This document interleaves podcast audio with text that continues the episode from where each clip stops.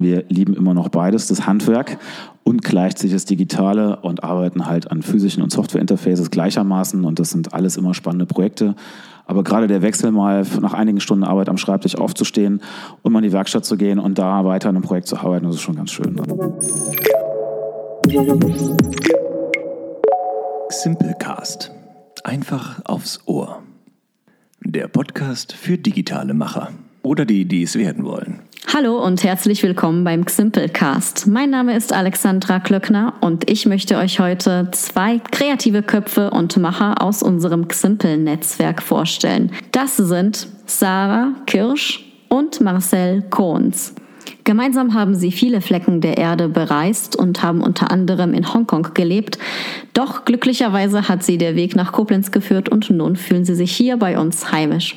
Ich freue mich, dass Sie jetzt hier heute bei uns sind. Hallo. Hi, freut uns hier zu sein. Mögt ihr euch zuerst einzeln so ein bisschen vorstellen in wenigen Sätzen?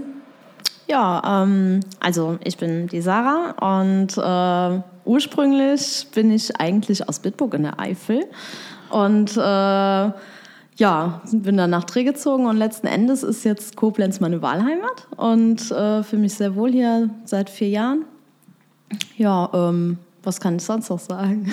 ich bin 32 Jahre alt, habe vorher mal einen Handwerksberuf gelernt, bin äh, jetzt äh, studierter Designer fertig und habe im Konzern gearbeitet und ja, jetzt wird es noch spannender werden, aber wahrscheinlich kommst du da noch zu. Du hast gesagt, Sarah, dass du zuerst einen Handwerksberuf gelernt hast. Ja, äh, ich war oder bin gelernter Schilder- und Lichtreklamehersteller. Das war früher mal, hieß das ähm, Schildermaler, wird aber auch äh, Werbetechniker genannt, äh, hat verschiedene Namen, weiß ich nicht wieso, aber es ist so. Und äh, ich fand den Beruf super spannend. Ich habe mit 15 halt schon meine Lehre angefangen und äh, fand an dem Beruf so spannend, dass ähm, man so vielseitig dort arbeiten kann, weil man nachher irgendwie in der Schlosserei arbeitet, für Schilder herzustellen, dann äh, Glasbläserei für das Neon, man muss äh, Schreinarbeiten verrichten, Elektroarbeiten verrichten, Montage, Grafik und Kundenbetreuung halt. Und äh, ich fand es super spannend und bin froh, dass ich die drei Jahre investiert habe und später auch noch gearbeitet habe. Und trotzdem hast du dich entschieden, da noch zu studieren? Nein, also ich hatte ja die handwerkliche, ja, die handwerkliche Seite halt verbracht und ähm, wollte halt in der Theorie mehr draufpacken. Es hat mich teilweise leicht frustriert. Dann kamen halt von super tollen Grafikbüros kamen die Sachen und manchmal musste man selber ran, hatte aber super wenig Zeit, halt die Dinge schön und gewissenhaft umzusetzen. Und äh, irgendwie hat es mich frustriert und äh, dachte, das kann nicht sein. Du willst eigentlich auch am, ganz am Anfang dieser Kette stehen und das komplett machen. Also komplett vom Kunden bis über die Grafik und alles handwerklich dann ausführen, irgendwie den Kreis zu schließen. Und deswegen habe ich mich entschieden, dass ich Theorie noch drauf packe und mein Fachabitur dann nochmal nach ein paar Jahren Arbeiten angehe und dann studiere. Hm, wahrscheinlich gibt es dir auch dadurch einen anderen Blick auf die Dinge, oder? Dadurch, dass du aus dem Handwerk kommst. Ja, also ich kann halt ähm, oft einschätzen, ob die Sachen realisierbar sind vom Handwerk oder welche Möglichkeiten halt da sind und wie man es erweitern kann. Und die kann ich halt sofort dann so designen und integrieren, dass es nachher super umsetzbar ist, dass ich weiß, welches Material gut passt und ähm, kann mit dem Kunden auch den ganz anders beraten, als ähm, ja, ihm nicht die Vorstellung nehmen, die er hat, aber die ergänzen und sagen, hey, guck dir das mal an, das könnte so und so gemacht werden, das wäre doch viel passender oder viel schöner. Ja, oder ja. Welche Rolle spielt die Digitalisierung in deinem Bereich? Ja, die äh, ging durchs Studium. Also ich war immer sehr computeraffin irgendwie, trotz dem Handwerk. Ähm, aber im Studium bin ich halt dann von Windows auch auf Mac umgestiegen. Dann habe ich ja Intermedia Design studiert. Das heißt, ich äh, bin dann komplett äh, durch alle Medien durch, die es auch dann, also ich habe ja 2011 angefangen zu studieren und äh, dann kam gerade die ganze Sache mit Variables, mit Jarbone und, und der Apple Watch und dem iPhone und da ging die ganze Welle richtig los und ähm, ja, irgendwie hat man so einen Einblick überall bekommen und wichtig ist, wir bekommen im Studium oder auch im alltäglichen Job ein Problem von unserem Kunden oder Auftraggeber und wir sind nicht auf ein bestimmtes Medium fixiert, sondern wir schauen, okay, was ist denn die Möglichkeit und wie kann man da die beste Lösung für schaffen. Es muss nicht immer eine App sein, vielleicht ist es auch was anderes und ja, ist so quer durch, querbeet. Ja. Dann. Ja. Und im Studium hast du Marcel kennengelernt. Ja, genau. Das ist jetzt die Überleitung. Also Marcel, kannst du jetzt etwas über dich sagen? Klar. Ähm, ja, ich bin äh, ein Koblenzer Schengelchen tatsächlich. Äh, bin hier geboren, groß geworden am Rhein. Und ähm, ja, irgendwann will man natürlich weiter weg und raus. Ähm, habe aber zuerst noch ein, eine Handwerksausbildung auch gemacht. Und zwar als Elektroniker im Fachbereich Energie- und Gebäudetechnik. Ähm, habe halt äh, meistens neue Gebäude installiert, äh, größere Krankenhäuser, ähm, aber auch mal kleinere Gebäude, halt Wohngebäude. Habe oft ähm, ja, Überwachungssysteme oder andere Systeme, Netzwerksysteme, äh, solche Sachen halt installiert. Habe gemerkt, es ist technisch ganz interessant, aber es ist irgendwie nicht das, was ich lange machen will. Habe aber eine tolle Firma gehabt, äh, bei der ich lange gearbeitet habe, die mich dann auch bis ins äh, Studium begleitet haben. Das heißt, ich konnte in Semesterferien weiter als Elektriker arbeiten. Das war äh, finanziell ganz nett und äh, gleichzeitig aber auch ist man irgendwie drin geblieben und ähm, ja, von daher ist die Verbindung zum Handwerk noch gar nicht so lange her. Also es ist jetzt ein paar Jährchen mittlerweile, aber ähm, bin noch sehr nah dran und äh, dann habe ich halt ähm, ja auch den Meister angeboten bekommen, das wäre sehr lieb und nett und das hat mich auch echt gefreut und geehrt. Ähm, habe aber gesagt, nee, ich habe irgendwie doch was anderes vor. Ähm, hätte aber jederzeit zurückkehren können und habe immer mal wieder Kollegen getroffen und habe dann gesagt, nee, ich will weiter, ich will studieren und äh, habe dann mein Fachabi im Ingenieurswesen gemacht, aber da auch gemerkt, wow, pure Mathematik, äh, nur Technologie ist mir dann doch ein Ticken zu viel. Ähm, irgendwie fehlt es mir in einer anderen Richtung und ähm, habe dann erstmal ein Praktikum tatsächlich gemacht in einer Agentur in Koblenz. Da wurden aus zwei Monaten da neun Monate, äh, weil es einfach super spannend und interessant war. Und äh, habe dann halt gesagt, naja, jetzt ist der Absprung ähm, ist richtig, ich habe genug gelernt und ähm, habe mich dann im Studium eingetragen, und zwar in Trier im Bereich Informatik, digitale Medien und Spiele. Ähm, aufgrund des Medienanteils äh, hat mich das dann stark interessiert. Habe aber dann nach einem Jahr gemerkt, puh, ja, doch sehr mathelastig. Ähm, und äh, ich glaube, ich wechsle dann doch nochmal. Äh, hatte ein bisschen Bammel tatsächlich, äh, vor dem Design, weil meistens kommen dann tatsächlich viele Abiturienten mit ihren Mappen, äh, riesengroßen, tollen Zeichnungen und das hat unseren Studiengang aber gar nicht interessiert, sondern eher tatsächlich digitale Fähigkeiten, ähm, Vielfalt in Fähigkeiten und äh, hatte halt eben bei der Informatik schon Sachen wie 3D-Modeling und andere Geschichten halt gelernt und habe gemerkt, das ist mein, das ist mein Ding. Und alles lief gut, habe angefangen und wir haben uns dann, im, als ich im ersten Semester war, äh, kennengelernt bei Intermedia Design in Trier Sarah war ein Semester über mir und ähm, ja, das, da hat es dann eigentlich angefangen. Wir haben auf einmal Projekte zusammengestemmt und äh, waren in fast jedem Kurs eingeschrieben, also gleichzeitig, obwohl wir es gar nicht beeinflusst haben, aktiv. Also es ging nicht darum, dass wir zusammen in Kursen sind, sondern es waren unsere Interessen und haben dann halt eben angefangen, super erfolgreich durchzustarten. Ähm, das war wahnsinnig spannend. Also wir hatten dann tatsächlich schon Ausstellungen in Museen, im Senckenberg Museum Frankfurt, hatten einen Schlüsselraum, eine Sonderausstellung komplett geplant, ein Team zusammengestellt, Förderungen eingetrieben. Was ähm, versteht ihr, also Ximple ist ja ein Netzwerk für digitale und nachhaltige Transformation. Inwiefern ist das für euch ein wichtiges Thema? Also zum Beispiel digitale Transformation. Ihr seid ja digital auch unterwegs beruflich. Absolut. Digitalisierung spielt eine Rolle bei dem Ganzen. Das ist schon einiges angedeutet. Könnt ihr mehr dazu sagen? Ja, ähm, also wir sind ja beide ähm, erfahrene UX-Designer. Wir haben im Konzern weltweit agiert, äh, interdisziplinär halt mit äh, verschiedenen Informatikern, Managern und anderen Leuten halt eben. Und ähm, gerade in den Bereichen ist Digitalisierung wahnsinnig wichtig. Wir haben auch für ein Unternehmen der Digitalisierung gearbeitet im Gesundheitsbereich. Äh, das heißt, gerade Ärzte und, und äh, das gesamte Gesundheitssystem ist ja auch noch wahnsinnig analog und haben halt eben äh, dort ähm, letztendlich äh, Menschen begleitet, digital zu werden und Prozesse zu digitalisieren. Also von der Patientenakte in Papier zu einer digitalen Akte halt eben abgebildet und vernetzt in der Cloud. Ich finde es super wichtig, ähm, die Digitalisierung, ähm, weil analoge Prozesse damit einfach positiv verändert werden können, äh, Dinge beschleunigt werden können, Informationen können geteilt werden, synchronisiert. Das ist beispielsweise im Handwerk, was mich dann oft gestört hat. Es gab Änderungen vom Architekten, dann ging erstmal eine E-Mail eigentlich ans Büro. Das Büro hat das erstmal bearbeiten müssen. Dann, wenn sie einen Plotter hatten, haben sie es selbst ausgeplottet. Dann hast du es irgendwann die nächsten Tage auf die Baustelle bekommen und dann war eigentlich schon die Diskussion auf der Baustelle schon längst gelaufen. Und ähm, ja, man hat sich dann irgendwie so irgendwie alles geregelt. Und ähm, auch Beauftragung oder auch Aufmaße machen oder solche Dinge, das hat noch alles im Zollstock stattgefunden, wenn man Glück hatte mit einem Lasermessgerät und musste alles analog in irgendwelche Listen eintragen. Wenn ich da jetzt ein Gerät habe und gehe irgendwie auf der Baustelle rum, messe halt eben alles und automatisch wird ein Bauplan erstellt, ähm, dann ist die Arbeit vereinfacht. Und äh, so haben wir tatsächlich kilometerweise, wir haben tatsächlich auf einer Baustelle, hat ein Kollege Riesenbaustellen, Krankenhäuser, nur ausgemessen mit dem Zollstock, um später halt eben in seinem Container zu sitzen und dort alles aufzuschreiben, wie die Kabellängen sind, damit wir anderen alle gut vorbereitet sind. Hm, okay. Ja, verstehe. Also klar, Digitalisierung bietet Vorteile. Und Nachhaltigkeit? Nachhaltigkeit. Ähm Sarah, wie war das? Ihr habt zum Beispiel Reisen gemacht. Ich stelle mir vor, wenn man so viel von der Welt sieht und auch wirklich länger auch mal irgendwo vor Ort ist.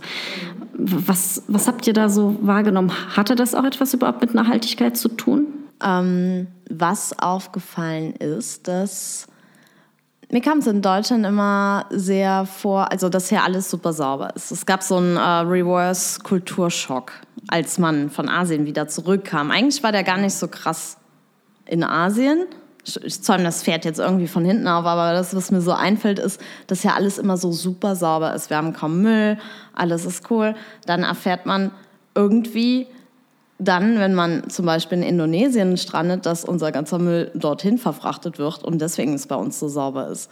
Oder man hat in Indonesien, man geht tauchen und taucht erstmal durch den Müll durch, um dann unten die schönen Korallen zu sehen und dann ja, irgendwie hat es dann so, so, eine, so eine Schattenseite dort gehabt mit Nachhaltigkeit. Und äh, dann ist es halt oft so, dass dort halt so Privathaushalte verbrennen halt ihren Müll, weil keine Recycling-Sachen äh, dort stattfinden und, und die gar nicht das Bewusstsein haben. Irgendwann ist wohl mit äh, der, ähm, ja, wie soll ich sagen, mit der Vernetzung der Welt und diesem ständigen Austausch von Tourismus kam halt auch dieser Plastikmüll irgendwann nach Asien und wurde da super gehypt und ist sehr beliebt.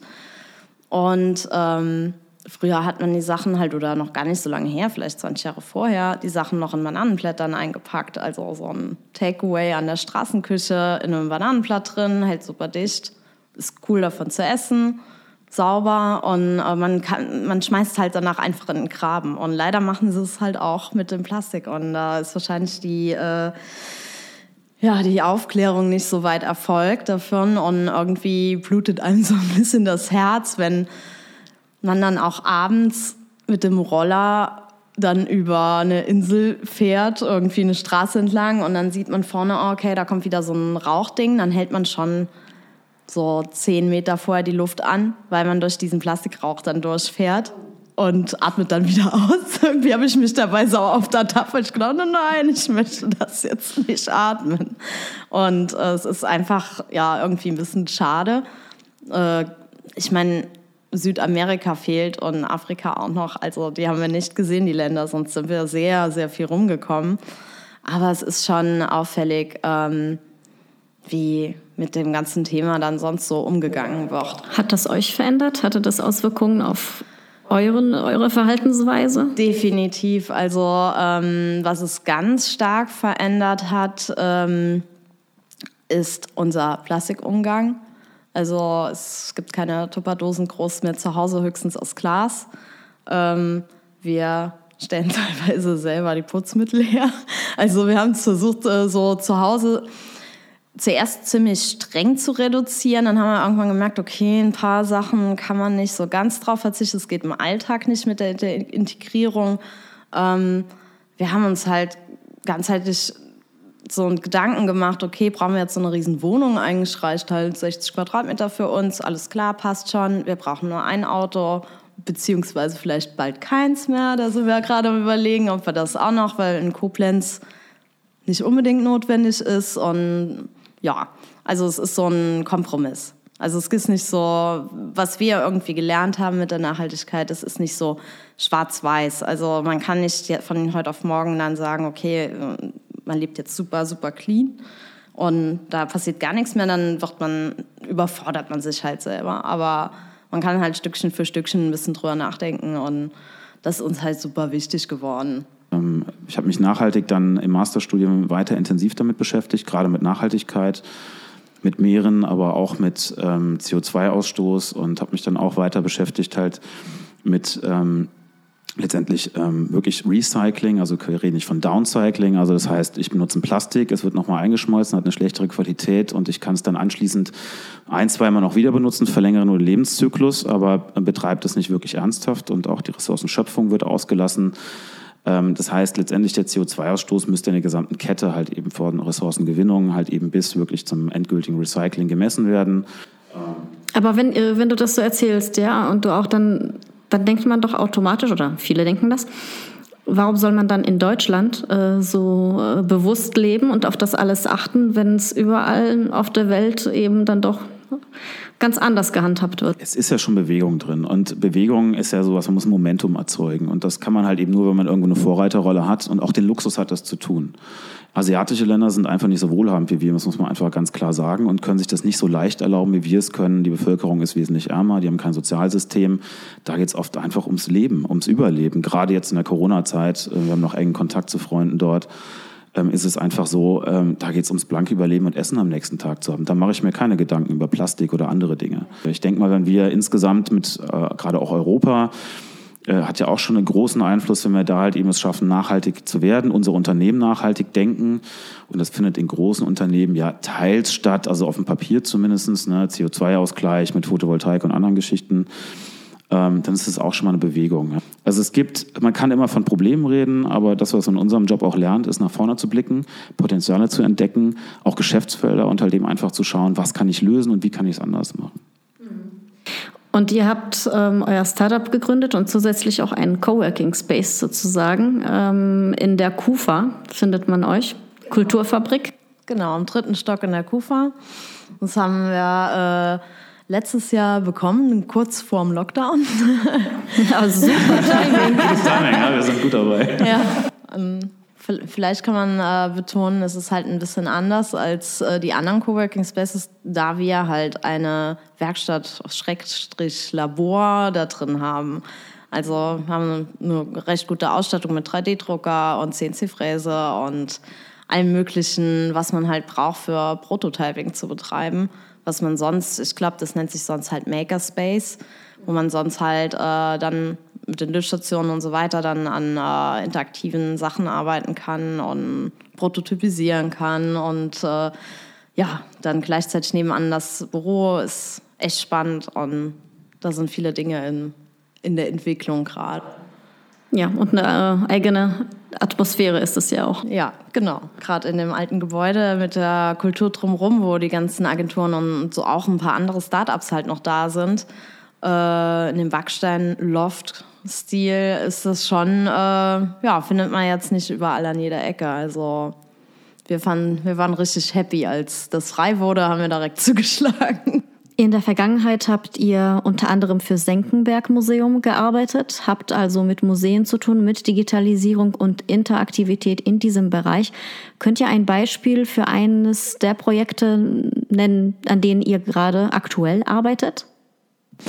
Ach so, ja, es ist ähm, Art Blind Spot ist ein Projekt, was eigentlich zuerst im Studium entstanden ist. Es war eine Idee, ähm, blinden Menschen Kunst zur Verfügung zu stellen und erlebbar zu machen. Und ähm, die haben einfach das Problem, sie gehen in ein Museum oder in irgendeine Ausstellung und dürfen gar nichts anfassen. Also man benutzt den Begriff immer Kunst im Glaskasten.